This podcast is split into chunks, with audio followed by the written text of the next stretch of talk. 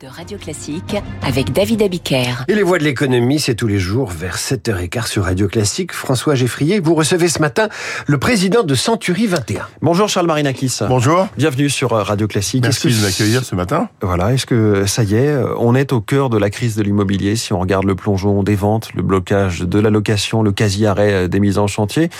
Ou bien est-ce que les mois les plus difficiles sont, sont encore devant nous? Pardon pour cette question pessimiste. c'est pas très sympa pour démarrer une journée avec cette question-là, mais D'abord, je suis pas certain que ce soit une crise de l'immobilier. Moi, je dirais plutôt que c'est une crise du logement une crise de l'immobilier, ça, sous-entendrait que celles et ceux, si vous voulez, qui ont fait des acquisitions immobilières euh, il y a quelques années sont en danger euh, du fait de cette acquisition. Et concrètement, c'est pas le cas. D'abord parce que la France a un système d'emprunt à taux fixe qui les a protégés justement d'une montée brutale des taux. Et il faut se souvenir de malgré tout d'un système qu'on peut décrier par ailleurs, euh, notamment par le Haut Conseil à la sécurité financière, mais qui est quand même assez protecteur dans des périodes plus difficiles. Ça, c'est le premier point. Et le deuxième point, honnêtement, qui peut se plaindre d'avoir fait un investissement investissement immobilier sur les 15 ou 20 dernières années? Voilà, l'immobilier a augmenté en moyenne de 30 à 50 en fonction des régions. Je n'ai pas le sentiment que ce soit un mauvais investissement. Donc ne parlons pas de crise de l'immobilier en tant que tel.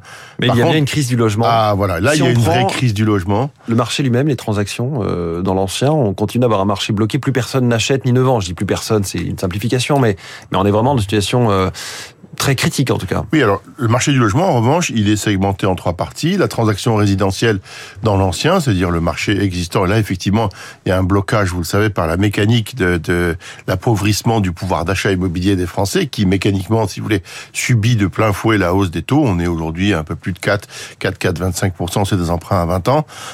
c'est euh, à peu près 3,5 fois plus qu'il y a 24 mois ou 18 mois. On estime que les, les, les mêmes dossiers ou les mêmes personnes, un même ménage euh, peut acheter aujourd'hui 20% de mètres carrés en moins par rapport à ce qu'ils pouvaient arriver d'acheter il y a trois ans. Exactement, c'est exactement ça. Il y a, il y a une baisse du pouvoir d'achat immobilier, si vous voulez, de l'ordre de 20%. Euh, qui est caractérisée par la hausse des taux d'emprunt. Donc c'est vrai que ça ralentit les transactions. La volumétrie des transactions est, euh, est en baisse de l'ordre de 15 à 16 Probablement on terminera l'année aux alentours de moins 20% en volumétrie. Il n'en demeure pas moins vrai que ce sera quand même entre 850 000 et 900 000 transactions à l'année, mais évidemment c'est beaucoup moins que le million 100 ou le million 2 de l'année 2021. Mais ça, c'est la partie transactions euh, résidentielles anciens sur lesquels malheureusement euh, on n'a pas beaucoup de levier. Si on est un petit peu objectif, c'est euh, un marché qui a pris l'habitude de s'autoréguler avec le temps et depuis un peu la nuit des temps.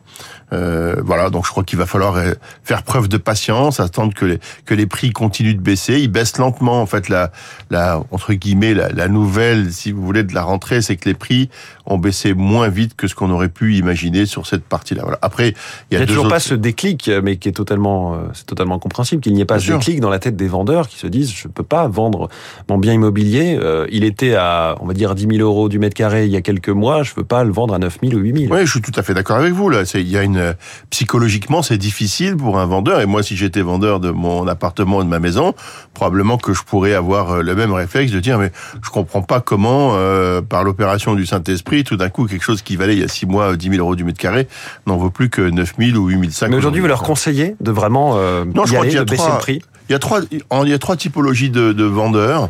Il y a les vendeurs contraints, malheureusement, qui ont une contrainte de vie ou une contrainte professionnelle. Et eux, euh, s'ils ont euh, comme obligation de réaliser une, une vente dans un délai relativement court, malheureusement pour eux, en tout cas, ils n'auront pas le choix que d'ajuster le prix. Il y a les vendeurs incertains, c'est-à-dire celles et ceux qui euh, bah, se posent la question de savoir si c'est le bon moment, pas le bon moment. là, là, c'est un problème de choix personnel, si vous voulez. Et puis il y a les vendeurs opportuns, ceux qui étaient sur le marché, mais en fait qui étaient qui attendaient l'acheteur d'opportunités. Et cela, je crois que il faut qu'ils retirent leurs biens de la vente parce qu'il y, y aura pas trop d'opportunités à ce prix-là aujourd'hui. Voilà. Quelle disparité vous observez? Est-ce qu'il y a des villes ou des types de marchés qui, eux, baissent franchement euh, et d'autres qui résistent? Oui, alors euh, ça c'est clair. En revanche, hein. vous savez, c'est quelque chose qu'on avait, euh, je crois, été les premiers à, à instituer ou à instaurer dans le panorama euh, du marché de l'immobilier français, en disant il faut arrêter de dire il y a un marché de l'immobilier, il y a mmh. des marchés d'immobilier. Et aujourd'hui, cette fracture-là, elle est évidente. Et les marchés qui baissent le plus, c'est ceux qui ont augmenté un peu artificiellement le plus il y a 18 mois, dans la période de 24 mois post-Covid, si vous voulez, peut parler par exemple d'une ville comme comme Bordeaux qui est qui est en baisse de manière significative au-delà de 15% de baisse, si vous voulez, ce qui est ce qui sur est beaucoup. An, ouais. sur un an. On peut parler de la Normandie qui est quasiment à 20% de baisse. Je parle pas des baisses du prix, hein, je parle du baisse du volume des transactions, mais qui va aussi baisser au niveau des prix. Voilà. Alors et en revanche, vous avez des régions comme la Côte d'Azur qui se portent très bien, où là il y a toujours ce phénomène d'offre et de demande qui soutient malgré tout le marché. Alors le volume des transactions baisse, mais les prix baissent pas. Et puis la Bretagne, dont vous savez que c'est devenu une terre d'accueil très prisée de la part des Français, qui est un secteur géographique français qui se maintient bien tant au niveau des, des prix que des volumes de transactions. Grosse, grosse disparité en France, oui, d'un département à l'autre.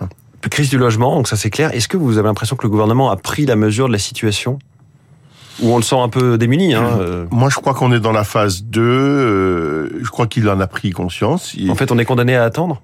Ben, malheureusement, j'ai bien peur que ce soit le cas. Je, je, je suis désolé de vous donner cette nouvelle-là à 7h10 du matin, mais d'abord, je crois qu'il a pris du temps à en prendre conscience. Vous savez, l'immobilier, c'est 13% du PIB malgré tout. Hein.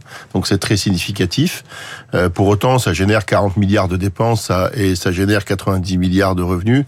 C'est pas pour autant qu'il faut dépenser 40 milliards quand ça fonctionne pas, et aujourd'hui, ça fonctionne pas. Oui.